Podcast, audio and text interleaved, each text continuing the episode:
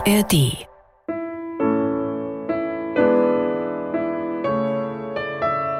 Das MDR Klassik Gespräch. Heute mit der Schauspielerin Corinna Harfuch. Mein Name ist Grit Schulze. Beginnen wir gleich mal mit einem Zitat von Friedrich Nietzsche. Keine Angst.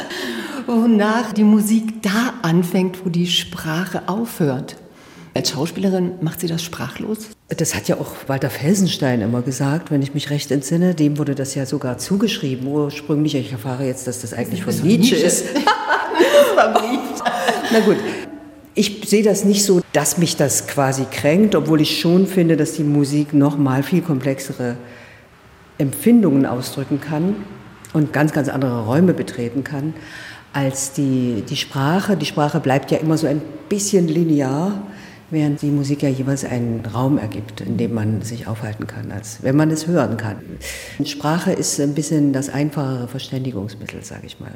Und die Musik, da muss man ein bisschen hinhören und Geduld haben und äh, vielleicht auch ein bisschen was wissen oder auch nicht. Ich weiß es nicht ganz genau. Kann das gar nicht mehr so sagen, weil ich inzwischen in meinem ganzen Leben so viel Musik gehört habe, dass ich es gar nicht mehr sagen und darüber gelesen habe und auch so viel gelernt habe von meiner Pianistin, weil wir schon viele Jahre miteinander arbeiten und äh, ich immer wieder sehr dankbar bin für alles, was ich da erfahre über die Musik.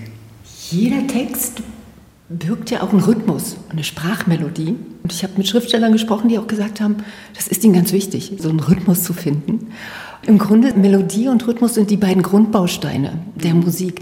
Ist Ihnen Musikalität wichtig in Texten? Ja, also eine, ein unmusikalischer, sagen wir mal, spröder, vielleicht Informationstext, das fällt mir schwer zu lesen. Es gibt in bestimmten Programmen so teilweise Stellen, wo man einfach informieren muss, um dann wieder in eine rhythmischere Sprache, in eine poetischere Sprache zu kommen. Aber ich wehre mich immer, wenn wir die Programme zusammenbauen, also allzu viel Information in pragmatischer Weise dargereicht, weil das ist tatsächlich etwas, was viel schwieriger fällt mir zu sprechen als einfach eine rhythmische oder auch eine poetische Sprache. Ja. Sie führen seit einiger Zeit literarisch-musikalische Programme auf unter anderem den Briefwechsel zwischen den Geschwistern Mendelssohn, Fanny und Felix und deren Eltern. Sie beschäftigen sich auch mit den beiden, ja, sehr konträren Künstlerinnen, der Schriftstellerin Virginia Woolf und der Komponistin Ethel Smythe. Was reizt Sie an diesem Zusammenspiel von Texten mit Musik? Nun, ich arbeite sehr, sehr gern mit Musikern zusammen. Ganz verschieden. Ich habe sehr, tatsächlich inzwischen doch eine ziemlich große Menge von solchen. Programmen, in denen ich immer, also ich mache gar keine Lesung mehr ohne Musik.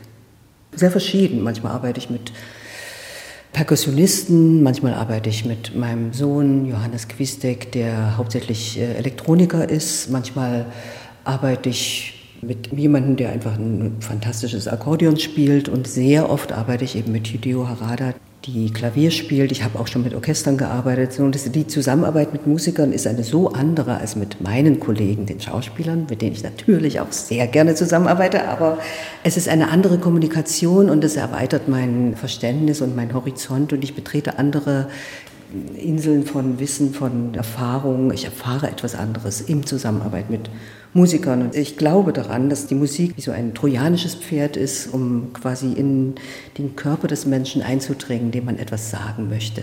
Und manchmal ist der pure, reine Text, braucht er einfach eine musikalische Unterstützung, damit, damit er sich groß und weit macht und damit er tatsächlich landet im Herzen des Zuhörers, Zuschauers, weil mein Hauptanliegen ist es, Emotionen zu erzeugen und natürlich Dinge zu erzählen, Geschichten zu erzählen, aber ich glaube fest daran, dass nur über Emotionen, indem ich irgendeine Empfindung habe, wenn ich da irgendwo zuhöre, mir die Sachen auch merken kann. Mir geht es jedenfalls so. Mir geht es so, dass ich mir rational viel weniger merken kann in reiner Rationalität, als dass ich eine Empfindung habe, während ich etwas äh, höre oder erfahre oder bei etwas dabei sind. Theaterspielen ist ja so, ein, ist ja so eine Sache, wo ich ehrlich gesagt nicht so gerne diesen intellektuellen Spielen beiwohne und auch nicht gerne solche mache und mache sie auch nicht, sondern ich glaube fest daran, dass wir Emotionen erzeugen sollten. Und das verstärkt natürlich die Musik nochmal, wie Ja, wir es anfangs genau. gesagt haben. Ja. Es sind ja auch sehr berührende Lebensgeschichten von Frauen, die sie erzählen. Ja. Die hochtalentierte Fanny Hensel, die im Grunde ihre Rolle als Schwester und Ehefrau finden musste, die überhaupt nicht den Beruf ausüben durfte. Oder denke ich jetzt an Ethel Smythe, die Komponistin, die als Frauenrechtlerin im Gefängnis gelandet ist. Äh, Das sind ja alles, wie gesagt, tragische Frauenfiguren. Wollen Sie denen ihre Stimme leihen? Ist es Ihnen besonders wichtig? Ich empfinde sie nicht als tragisch. Ich empfinde sie als Kämpferin, Beatles meist vor allen Dingen, aber auch Fanny dann Hensel. Ne? Übrigens hatte sie immerhin das große Glück, dass ihr Mann sie sehr unterstützt hat. Der war Maler und hat sie immer sehr unterstützt in, in ihrem Wunsch und Willen, weiterhin Musikerin, Komponistin zu sein, Komponistin zu sein. Also sie hatte ja dieselbe musikalische Ausbildung wie ihr Bruder. Es stellte sich in verschiedenen Bereichen heraus, dass sie da sogar weiter, besser ist als er, aber es gab gar keinen Weg. Und das wurde der Frau ja auch immer eingeredet oder gesagt, dass das das Größte und das Schönste ist, was man äh, erreichen kann als Frau, eine Familie zu haben und wenn eine Frau gut unterrichtet war, wie Fanny Mendelssohn, ja, als Kind und Erwachsene, die waren ja unendlich gebildet und da wurden sie auch gleichberechtigt behandelt, alle vier Kinder eigentlich und die zwei musikalisch Begabten, also Fanny und Felix, äh, sind dann wirklich sehr, sehr gefördert worden, aber Fanny immer nur im Hinblick auf eine Zierde sozusagen des Hauses zu sein, im Salon empfangen zu können, den Mann zu schmücken in seiner Größe und in seiner Schönheit. Und wie gesagt, also ihr Mann, der hat wirklich viel getan, um ihre große Traurigkeit darüber, dass sie nicht kreativ sein darf, dass sie das, was sie so liebt, dass sie sich darin nicht weiterentwickeln darf, weil man braucht eine unentwegte Übung. Man kann ja von heute aus gar nicht sagen, wie weit Fanny Mendelssohn äh, gekommen wäre als Komponistin, wenn sie denn sich hätte entwickeln dürfen in Wirklichkeit. Also so wie eben ihr Bruder sich entwickeln durfte. So, das weiß man gar nicht. Und trotzdem hat sie ein paar enorm, fast genialische Entwürfe fertiggebracht, tatsächlich, trotz ihrer wenigen Zeit. Darin gleicht sie auch oder da gibt es ja von Virginia Woolf, weil Sie, weil Sie das vorhin sagten, ein Zimmer für dich allein.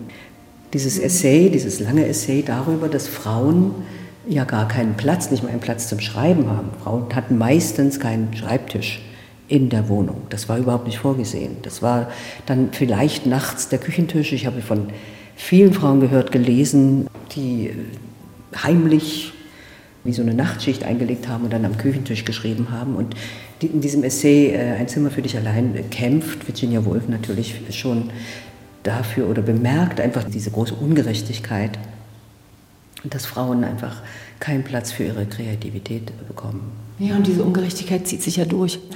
Die Gleichberechtigung haben wir ja immer noch nicht. Und gerade in Ihrer Branche, die ist sehr männerdominiert. Also dieses Programm ist aktueller denn je. Ja, ja das finde ich auch. Wobei es wird langsam. Ich denke mal, es liegt auch ein bisschen an uns. Es ist jetzt nicht so, dass wir da einseitig, wir geschichtlich gesehen Frauen, ganz unschuldig sind an den Umständen. Und äh, wir haben jetzt die Chance, Dinge zu verändern und für uns einzufordern. Und wir haben das auch zu tun, finde ich. Das sollten wir machen. Und das tun wir auch, würde ich sagen. Ich sehe auch nicht, dass wir an irgendeinem Ende des äh, Tunnels angelangt sind, aber ich sehe schon eine Bewegung dahin. Also zumindest in diesen Breitengraden hier. Ja. Ich komme nochmal auf die Musik. Corinna Harfuch, Sie haben ja auch am Opernhaus Zürich auf der Bühne gestanden. Woher kommt diese Begeisterung? Ich habe leider kein Instrument gelernt jemals, aber ich weiß es nicht. Es ist einfach, eigentlich ist es tatsächlich das Zusammensein. Also ich, ich arbeite auch wahnsinnig gern mit Tänzern, die auch für mich einen enormen, also sagen wir, komplexeren Ausdruck, Körperausdruck finden, als man als Schauspieler die Möglichkeit hat. Und ich manchmal beneide ich die, beneide manchmal die Musiker, beneide manchmal die Tänzer und versuche einfach, ja, ebenso gut zu sein wie die. Aber diese Körperlichkeit ist ja auch in Ihrem Beruf so wichtig. Man kann mit einer Haltung, mit einem Gang schon so viel ausdrücken in einer Person. Also es ist nicht nur die Stimme Ihr Instrument. Nee, um Gottes Willen, das finde ich ja sowieso ein bisschen komisch, wenn, wenn gesagt wird, ihre Mimik, ach so großartig. Also als würde die Mimik so vorne dran liegen, wie so eine Maske und dann setzt man die so ein. Das kommt ja natürlich von innen und natürlich muss man auch irgendwie eine Art von Handwerk lernen äh, und sollte man auch unbedingt, was Stimme, Körper, Mimik meinetwegen betrifft. Aber dann muss man es auch vergessen beim Machen. Man muss es einfach tun und dann muss es äh, irgendwie zusammengehören. Die Stimme, der Körper und man selbst. Na. Was lieben Sie an Ihrem Beruf? Alles, ganz ehrlich. Also nein, ich hasse inzwischen Textlernen, aber ich muss es ja dennoch ganz viel und oft und bin ja auch dankbar dafür, weil es ja offensichtlich dafür sorgt, dass man ein bisschen frisch bleibt in seinen Hirnzellen. Und so, aber ich merke, dass ich das, ach, dass ich das äh, mehr und mehr äh, immer wieder herausschiebe und dann so auf den letzten Drücker irgendwie lerne. Ich lerne ganz leicht eigentlich, ist so ein bisschen ein Widerspruch. Ich lerne immer noch ganz gut, nicht mehr ganz so leicht wie ganz am Anfang, aber äh, ich habe gar keine Textprobleme, aber ich merke, dass es mich ein bisschen, äh, also fleißig sein. In Jan Ole Gersters Film Lara spielen Sie eine Frau, die eigentlich Pianistin werden will, aber die durch ihren Klavierprofessor verbal so demontiert und demotiviert wird, dass sie ihren Traum aufgibt.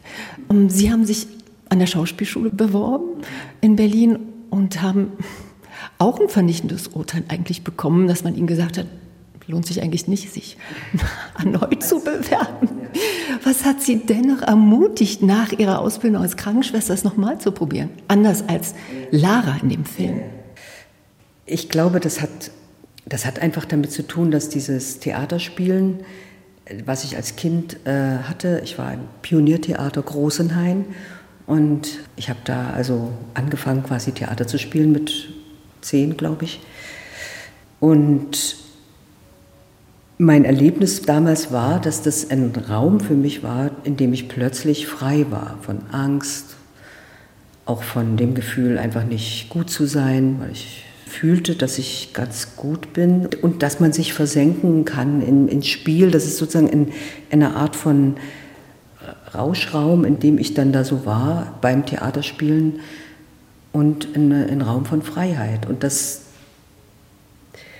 das war offensichtlich so stark, dieser Wunsch sehr stark, dass ich einfach in solchen Räumen leben will, wo ich nicht die ganze Welt äh, macht einem ja Angst irgendwie. Mhm. Und dieser Raum hat so eine gewisse Begrenzung und trotzdem ist er die ganze Welt und so. Das ist äh, das Angenehme am Theater spielen und probieren, das ist heute noch meine liebste Art und Weise, mit diesem Beruf auszuüben, ist ja, dass es letztendlich irgendwann eine Premiere gibt. Und du machst aber in der Zeit wirklich absolut immer wieder alles durch die ganzen Schrecken, der ganze Sturm im Wasserglas. Du erlebst Dramen mit dir selbst, mit, den, mit dem Text, mit dem Gegenstand, mit den Kollegen, was weiß ich, irgendwie. Du verzweifelst jedes Mal regelmäßig über irgendwas und dann irgendwann ist die Premiere. Das bedeutet nicht immer, dass man äh, glücklich ist und fertig ist, aber dann hat man ja die Vorstellung, da kann man immer noch was verbessern und so.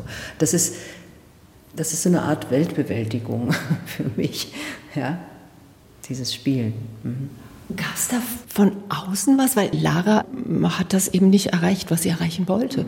Und man hat eben auch gemerkt, wie stark so ein Einfluss von außen ein Leben auch zerstören kann oder auch ein Leben in eine bestimmte Bahn bringt. Diese Frau leidet und wird auch quasi wie so bösartig unter Umständen. Oder es wird halt eng in ihrem Leben, dadurch, dass sie eine ziemlich einsame Frau, ziemlich harte Frau. Gott sei Dank in den Zuschauergesprächen habe ich immer wieder erfahren, dass sie, dass sie auch wirklich äh, bedauert wird und verstanden wird. Es ist nur so, es liegt auch ein bisschen an ihr selbst. Also wenn das so sehr abhängt von dem Urteil der anderen, dein, dein Traum, dann dann, dann wirst du die Kraft nicht haben, das durchzustehen. Denn immer wieder wirst du ja vor Prüfungen gestellt, selbst wenn du dann einmal Schauspielerin bist, ja, da geht es ja dann erstmal los, da wirst du ja pausenlos gesehen von außen, kritisiert von außen, äh, beurteilt von außen. Dich selbst, dein, dein eigener Zweifel äh, martert dich ja auch und so weiter. Und da muss eine innere Kraft äh, sein, die das irgendwie trägt und erträgt. Und wenn dieser Professor, der sehr leichtsinnig war, glaube ich, und sehr unliebevoll, Aber ich habe von vielen klavierspielenden Menschen Ähnliches gehört, dass die so eine Lehre hatten. Vielleicht ändert sich das im Moment, aber das war so der normale Umgang, ne? sehr hart zu sein. Denn nur durch Härte wurde irgendwie geglaubt, kannst du deinen Schüler irgendwo hinpeitschen, wo er vielleicht selber hin will, aber nicht alleine hinkommt. Ja, das musst du tatsächlich auch mitschaffen. Das ist eben nicht nur, dass deine Finger das irgendwie schaffen zu spielen. Du musst es schaffen mental. Du musst an deinen Traum halt glauben und wobei man jetzt dieser Traum, der, der artikuliert sich ja nicht in irgendwie einer Überschrift über dein Leben, sondern du hast ja eine ganz bestimmte ziehende Sehnsucht irgendwo hin und etwas macht dich unruhig und lässt dich nicht da bleiben, wo du eben äh, gerade bist, sondern du willst irgendwo hin weiter. Du weißt ja oft gar nicht, wohin um Himmels Willen und was, aber jedenfalls nicht da, wo du jetzt bist, bleiben, sondern weiter, wo du nicht weißt, wohin. Ne? So. Das ist das Spannende am Leben, dass man so oft vor so Weggabelungen steht ja. und man könnte jetzt überlegen, welchen Weg, welche Richtung schlage ich ein. Und man wird nie erfahren, was hätte mir diese andere Richtung gebracht. Eigentlich ist es unglaublich spannend. Ähm, haben Sie manchmal das Gefühl, dass Sie an so eine Weggabelung noch mal zurück wollen oder hat bei Ihnen alles ineinander gegriffen? Also aneinander gegriffen, weiß Gott nicht, aber ich würde sagen, die größten, wichtigsten Entscheidungen meines Lebens hat mein Instinkt mich geleitet und nicht meine Ratio. Immer wenn ich sehr gut überlegt habe, was nicht so ganz meine Stärke ist, aber wenn ich sehr gut mir die Sache überlegt habe, dann hat sich tatsächlich oft herausgestellt, schade, warum hast du nicht auf dein Bauchgefühl mhm. gehört? Das sind eher so die, die Dinge, die ich äh, vielleicht bedauern könnte, wenn ich überhaupt das Talent oder auch das Interesse hätte, immer zu zurückzublicken und zu bedauern. Das ist überhaupt nicht mein, wirklich, dazu habe ich auch viel zu viel zu, zu tun, sage ich jetzt mal. Und äh, nee. Aber ich weiß, dass die wichtigsten Dinge, wie zum Beispiel, dass es mir offensichtlich lebenswichtig war, Schauspielerin zu werden, dass ich dem dann irgendwie letztendlich gefolgt bin. Ja. Sie haben es gerade gesagt, so ein sicheren Instinkt. Es sind immer charakterstarke, sehr prägnante Rollen, die Sie spielen. Wonach wählen Sie aus? ich weiß nicht, ich, ich zähle das ja nicht nach, aber irgendwie habe ich das Gefühl, dass ich, sagen wir über 100 Filme sicherlich schon gemacht habe. Und davon sind einige bestimmt totaler Pillepalle. Das ist totaler Mist, weil unter anderem hatte ich auch eine Familie zu ernähren. Und das ist auch eine Entscheidung, die man trifft. Dann mache ich das jetzt einfach, weil ich dieses Geld verdienen muss und möchte. Und auch darf, sage ich jetzt mal. Es ist ja ein und auch bei mir ein unwahrscheinliches Auf und Ab von Angebot und Nachfrage. Ne? Das geht nun, weiß Gott, überhaupt nicht glatt durch, sondern ich hatte, weiß Gott, Jahre, wo ich zum Beispiel keinen Film angeboten bekommen habe. Echt wahr? Man hat bei Ihnen das Gefühl, es gab nie Brüche, aber nach der Wende nicht. Nee, nee, nee. Ja, nach der Wende habe ich mich entschlossen, nicht entschlossen, ich bin irgendwie vom Theater weggegangen, was schmerzhaft war und schlimm und aber seine Gründe hatte die einfach in, in Begegnung mit meinem Intendanten äh, ihren Grund hatten damals. Und äh, ich bin einfach weggegangen, wusste gar nicht, was das eigentlich bedeutet. Weil wir waren ja nicht gewohnt in der DDR irgendwie so freischaffend. Die meisten, allermeisten Schauspieler waren am Theater irgendwo fest und haben dann immer mal auch einen Film gedreht oder ein Hörspiel gemacht. Ich bin dann so in einer gewissen, sagen wir mal, Wut, bin ich weg vom Theater und auf einmal wurde mir so nach drei Wochen klar, äh, was mache ich denn jetzt? Oh Gott, das war zwar vielleicht richtig und es war sehr richtig im Nachhinein, aber ich wusste ja gar nicht, wie das jetzt weitergehen soll. Auch auf einmal waren wir alle im Westen und ich hatte ja keine Ahnung, in welchem Land wir jetzt da leben und was wir da alles machen müssen und was das heißt, Verträge zu machen oder allein nur eine Steuererklärung oder das mussten wir ja alles äh, irgendwie lernen. Und äh, dann habe ich glaube ich, als einer der ersten Dinge eine Serie angenommen. Das hat mich ganz viel Überwindung gekostet, weil ich eben bis dahin so den Hochmut hatte, Fernsehen, also das mache ich nicht. Und äh, ich mache einfach Filme oder Theater. So. Und ich dachte, das ist so, weil ich das genauso will.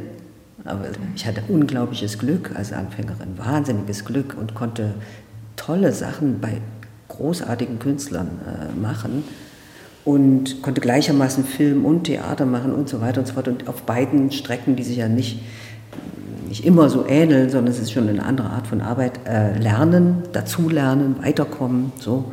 Und Und auf einmal war ich dann freischaffend, habe diese Serie angenommen, dachte, jetzt bin ich getrennt von allen Menschen, mit denen ich eigentlich arbeiten will. Es wird nie mehr jemand mit mir arbeiten von den Künstlern, mit denen ich gern zusammen bin. Weil Sie gedacht haben, Sie kommen in so eine Schublade dadurch? Naja, genau so.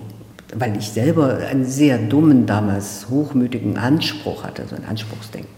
So Fernsehen, ganz schlecht. So. Hat sich aber dann auch herausgestellt, dass es einfach gut war, weil es mich ein bisschen bekannt gemacht hat, bekannter im, im Westen und ich daraufhin dann, ja, also zumindest wahrgenommen wurde so. Diese Chance hatten ja viele Kollegen aus dem Osten nicht. Ne? Ja, ihr Alter muss ich nicht nennen, weil es mir sowieso niemand glaubt. Aber fällt es dann irgendwann schwer, wenn man vielleicht nicht mehr die Liebhaberin spielt, obwohl man ihnen das natürlich abkauft? Nee, auf jeden Fall. Also die, du, diese Sprünge merkst du natürlich. Den Sprung ins Mutterfach, dann den Sprung ins Großmutterfach. Das merkt man schon und das ist eine Sache, mit der du dich absolut auseinandersetzen musst. Das ist nicht, du merkst einfach im Nachhinein, was für unglaubliche Geschenke dir deine Jugend einfach so hinlegt. Du denkst ja, das bin ja ich. Ich mache das ganz alleine, weil ich toll bin und gut bin, aber das ist einfach deine Jugend, ein Riesengeschenk.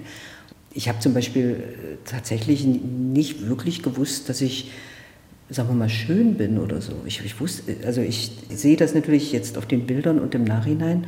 Das hat Ihnen auch niemand gesagt? Nee, eigentlich ist mir das nicht so ganz klar gewesen. das ist auch egal. Also diesen, sagen wir mal, Machtverlust, den man hat, wenn man plötzlich reife Frau ist, den spürt man. Also am, am meisten spürt man den Sprung ins Mütterfach, habe ich ihn gespürt. Ich habe es einfach bemerkt und habe das registriert und habe mir das irgendwie so angeguckt und habe so irgendwie so nach und nach die Schönheit, die das auch hat, die Ruhe, die das einem gibt, die Kraft, die das einem gibt und äh, die Übersicht und, und sagen wir so, dass man wirklich auf einmal schafft, dass vielleicht Wesentliche vom Unwesentlichen zu trennen und sich auch besser einzuschätzen in, in seiner wirklichen, wahren Person und äh, Wirkung und so weiter. Und dann war es mit der Großmutter gar nicht mal so, mehr so schwer, muss ich sagen, weil ich bin recht zufrieden im Grunde genommen. Also ich wünsche mir weder jünger zu sein, noch wünsche ich mir, dass ich ewig jung bleibe oder so, sondern ich finde das schon sehr das ist eine große Aufgabe, aber eine, eine tolle Aufgabe auch. Ne? Also das irgendwie äh, auszuhalten oder das überhaupt zu beobachten und den großen Wert, den das hat, äh, zu empfinden, älter zu sein, älter zu werden. Wäre jetzt eigentlich ein schönes Schlusswort. Ich möchte aber nicht mit dieser Großmutterrolle aufhören, bei Ihnen, gerade nicht bei Ihnen. Sie haben mal gesagt, obwohl, wie gesagt, Sie so vieles erreicht haben. Sie fühlen sich in Ihrem Leben immer als Lehrling. Aber ist es vielleicht gerade das, diese Neugier, die Sie haben und dieses immer wieder was Neues zu entdecken für sich, was es so lebendig macht?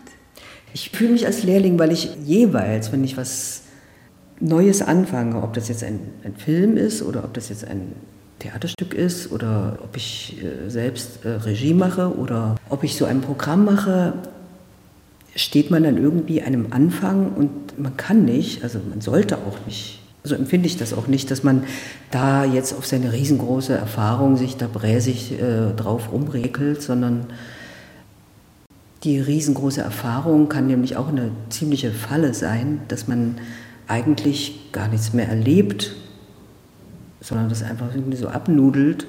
Und mein Wunsch, von dem ich hoffe, dass ich ihn mir bis ans Ende meiner Tage erfüllen kann, äh, ist, dass ich einfach was erlebe. Und erleben kann man nur irgendwas, wenn es frisch ist, wenn es einem neu vorkommt oder wenn man äh, aufgeregt ist oder wenn man wirklich angezündet ist und interessiert ist, dann kann man auch was erleben. Und ansonsten, weiß ich jetzt nicht, macht man vielleicht seinen Beruf oder so, keine Ahnung, dazu habe ich keine Lust. Dann wünsche ich Ihnen, dass Sie noch ganz viel erleben und wir auch. Uns wünsche ich das auch. Danke, Gunnar. Vielen Dank, also wirklich. Dankeschön. ARD